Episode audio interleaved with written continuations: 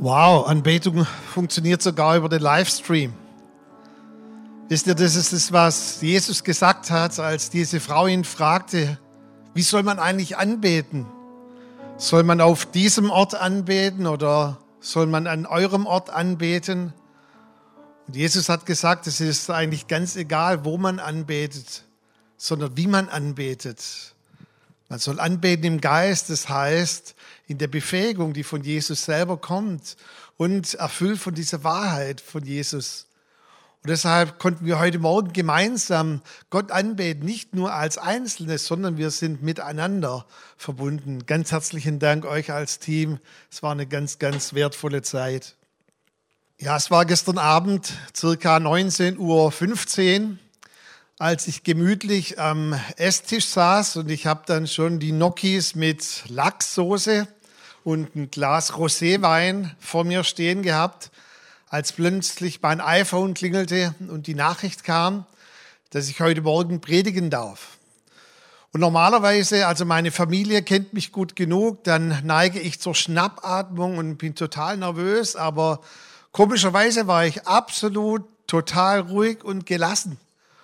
Und als dann so meine Familie mich fragte, was ich predigen werde, da habe ich gesagt, das wird schon kommen. Und auf dem Weg ins Büro kam dann das Thema für heute Morgen wie in meinen Kopf hineingeschossen.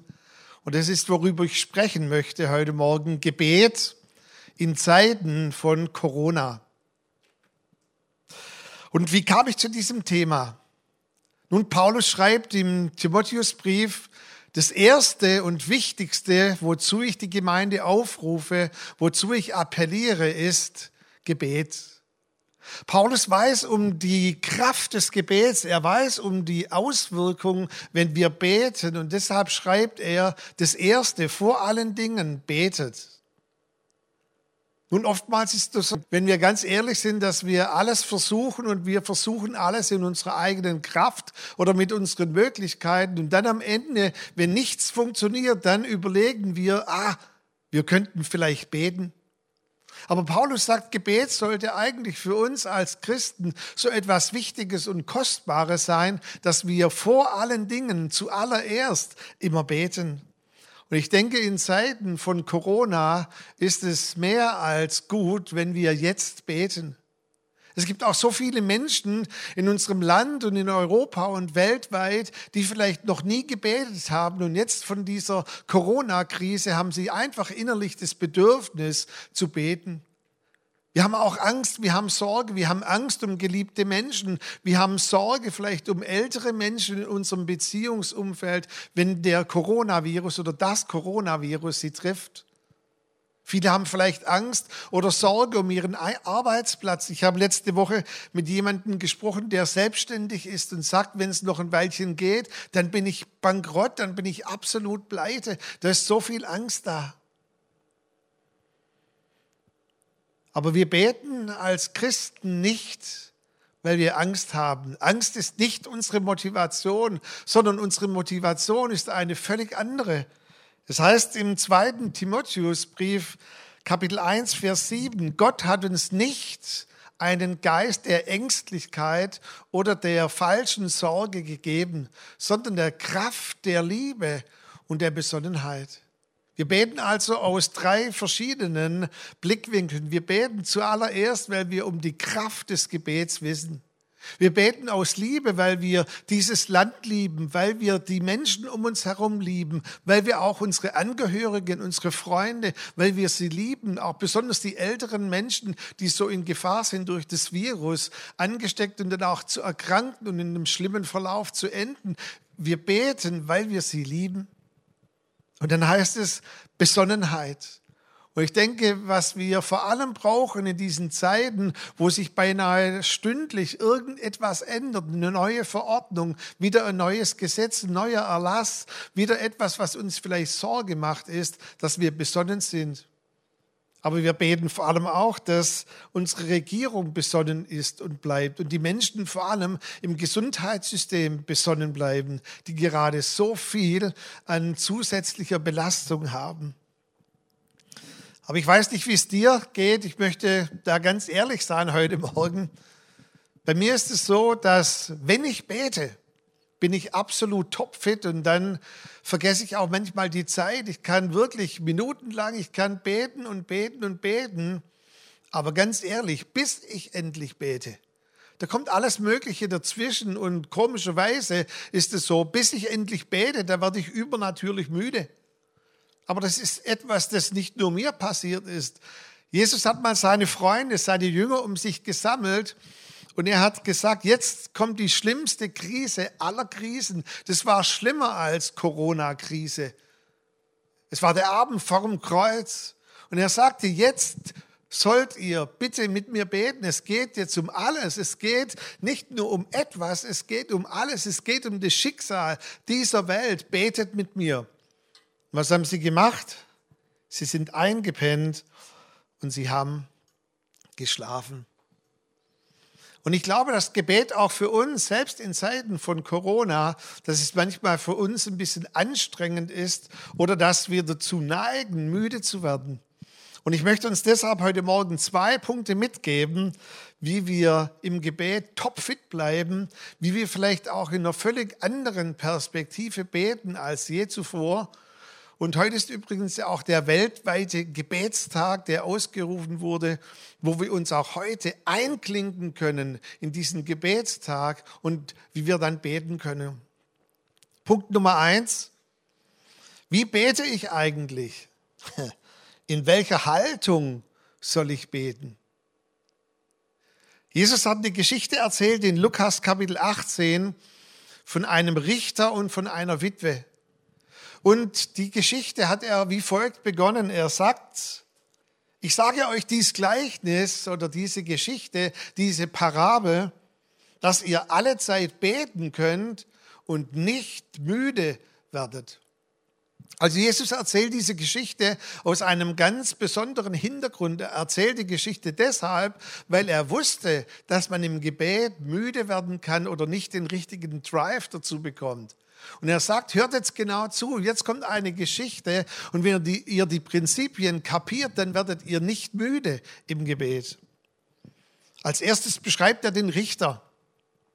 Ein Richter in der damaligen Zeit war dazu da, dass er gerecht gerichtet hat und dass er in einem Bewusstsein auch vor Gott lebt, dass er quasi in dem Bewusstsein auch seines Gewissens vor Gott gerecht handelt auf dieser Erde.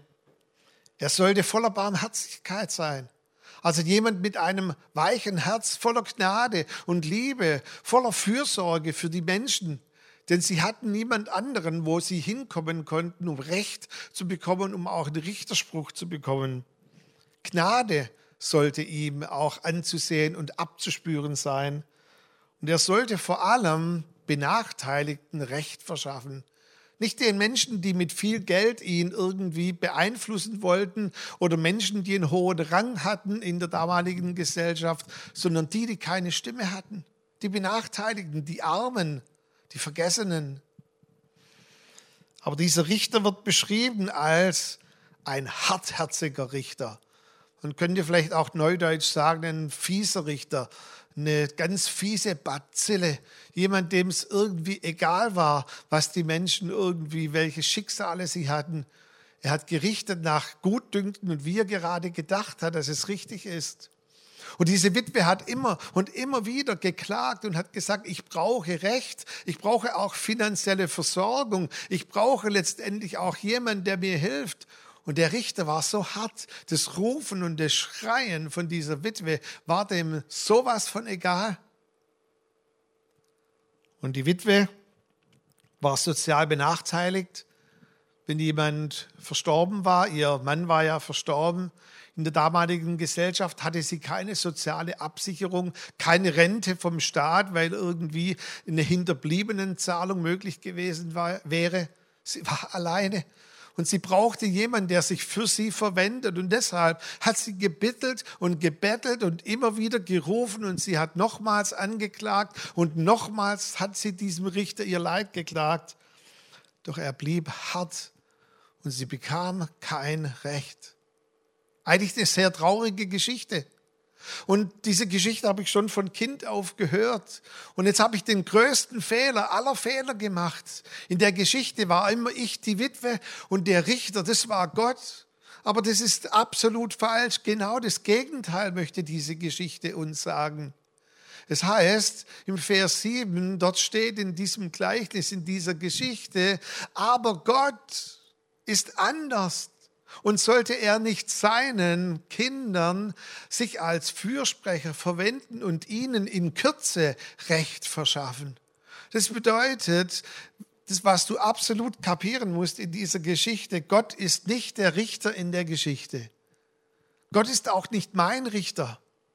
Ich bin schon gerichtet. Das Gericht, das mich hätte treffen sollen, traf Jesus vor 2000 Jahren am Kreuz von Golgatha. Gott wurde mein Vater. Und als die Jünger gefragt haben, Herr, wir sehen, dass du einen coolen Gebetsstil hast, dass du so beten kannst und dass bei dir das irgendwie eine lebendige Konversation übergeht. Kannst du uns nicht ein bisschen lehren, wie wir beten sollen? Und dann fragten sie ihn, Herr, lehre uns beten. Und dann sagte er zu ihnen, so, so sollt ihr beten. Unser Vater im Himmel. Und ich kann mir ausmalen, wie, wie Petrus Johannes eine reinhaut und sagt, hat er gerade gesagt, mein Vater im Himmel? Und Johannes sagt, er hat nicht gesagt, mein Vater ist sein Vater, sondern unser Vater. Das ist die, dass du Offenbarung, die du überhaupt bekommen kannst, dass Gott dein Vater ist und dass du als Kind zu ihm beten darfst. Ich habe ja früher Musik gemacht und ich habe mal in einer Formation mitgespielt und die Musiker kannte ich alle nicht, hatten einen anderen kirchlichen Hintergrund als ich. Und dann hatten wir eine Gebetszeit vor dem Konzert und dann haben wir so Reihe umgebetet und der, der neben mir stand, hat sein Gebet begonnen und der fing an, guter Gott. Ich dachte, gibt es auch einen schlechten Gott? Und er wiederholte nochmal, guter Gott. Und ich dachte, wie spricht der eigentlich in welcher Beziehung seinen Vater im Himmel an? Ich möchte dich sehr ermutigen und dir heute Morgen zurufen, Gott ist dein Vater und wir dürfen als Kinder zu ihm kommen. Gott ist nicht der Richter in der Geschichte.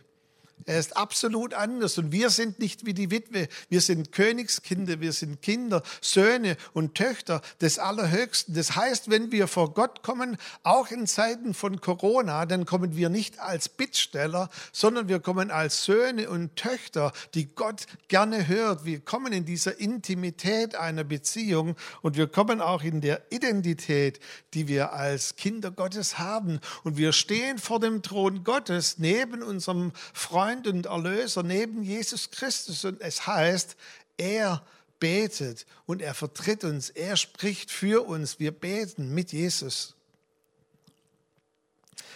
Wenn dir die Decke auf den Kopf fällt in Zeiten von Corona, kann ich dir einen Film empfehlen oder euch einen Film empfehlen, The King's Speech.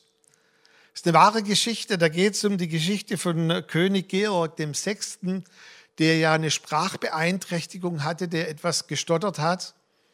Und als er dann im Amt war in Würden, dann war der Zweite Weltkrieg und dieser König musste eine Ansprache halten zu dem Volk und zu den Nationen und er wusste, dass Millionen von Menschen ihm zuhören würden. Und dann hat er Sprachtraining genommen bei einem, der ihm jetzt geholfen hat, flüssiger zu reden. Und dann steht er vor diesem Mikrofon und er muss jetzt diesen Knopf drücken und er weiß, ab jetzt gibt es kein Zurück mehr. Jetzt hört mich Millionen von Menschen. Und dann sagte sein Trainer folgenden Satz zu ihm. Sprechen Sie so wie zu einem guten Freund, der dir zuhört. Hm. Das ist Punkt eins, was ich dir sagen möchte. Wie, in welcher Haltung sollen wir beten? Sprich wie zu einem guten Freund, der dir zuhört. Punkt Nummer zwei. Du fragst dich vielleicht, was geschieht eigentlich mit meinen Gebeten? Also die Gebete haben ja im Natürlichen nur eine Reichweite so bis knapp unter die Zimmerdecke, aber what happens? Was geht dann? Was geht irgendwie weiter? Ich sehe da gar nichts. Ich, ich kann nur Worte aussprechen, ja, wie ein Freund zu seinem besten Freund, aber was ist dann?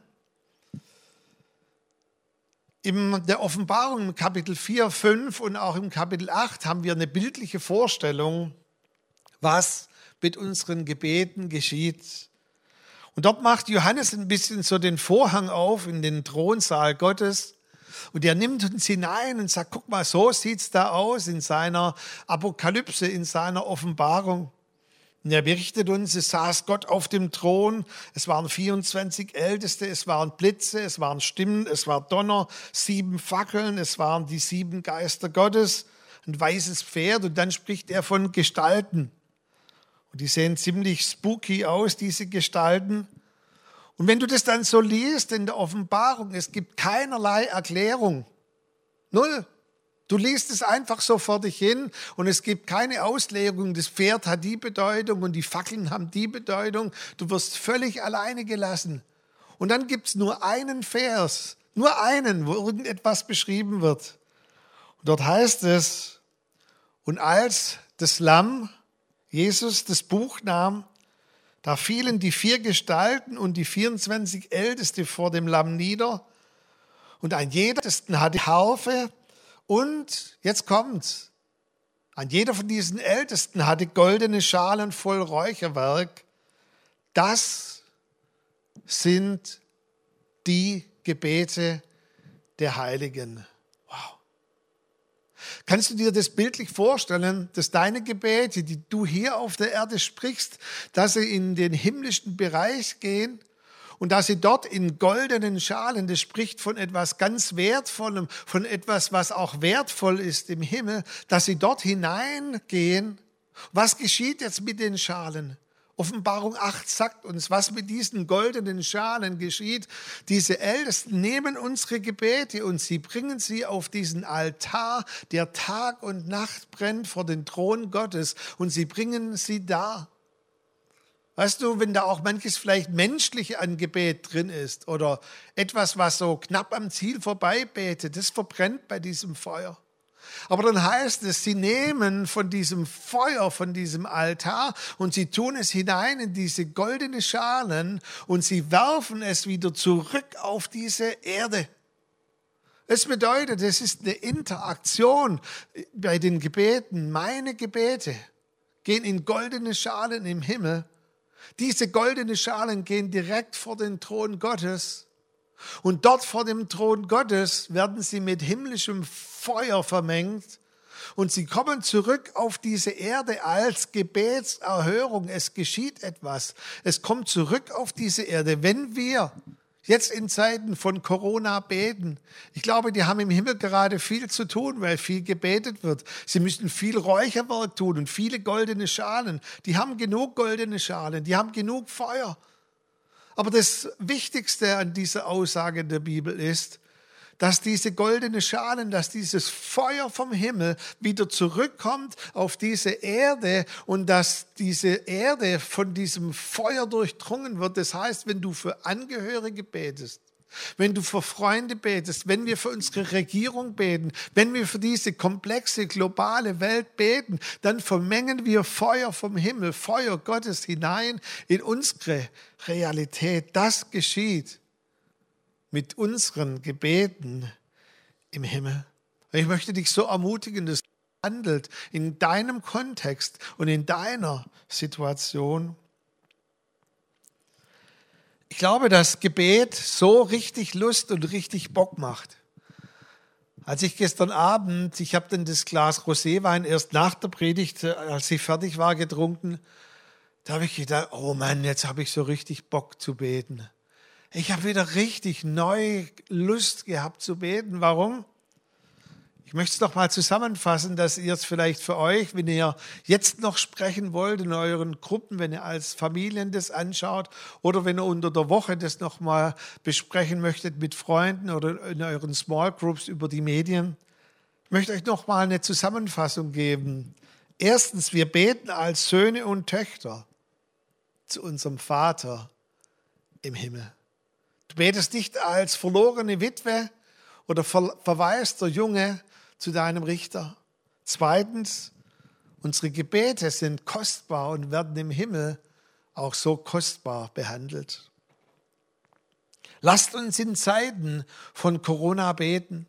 Lasst uns beten, nicht im Geist der Ängstlichkeit. Angst ist nicht, was uns treibt und unsere Motivation jetzt zu beten, sondern unsere Motivation ist zu beten, weil wir den Geist der Kraft, der Liebe und der Besonnenheit haben. Gebet hat eine gewaltige Kraft. Wir beten, weil wir die Menschen lieben, weil wir unser Land lieben, weil wir unsere Angehörigen lieben, weil wir unsere Freunde lieben. Und wir beten, dass wir besonnen bleiben und dass auch Besonnenheit in unserem Land regiert. Und dazu möchte ich dich ermutigen, tu dies alleine. Tu dies auch mit Freunden vernetzt, zu zweit, zu dritt. Ich habe letzte Woche gebetet, bei uns im Allianzgebet mit sieben, achten Skype. Und es war am Anfang ein bisschen, wo kann man über Skype beten? Ja, kann man. Man kann auch im Livestream anbeten, das funktioniert. Tu dies.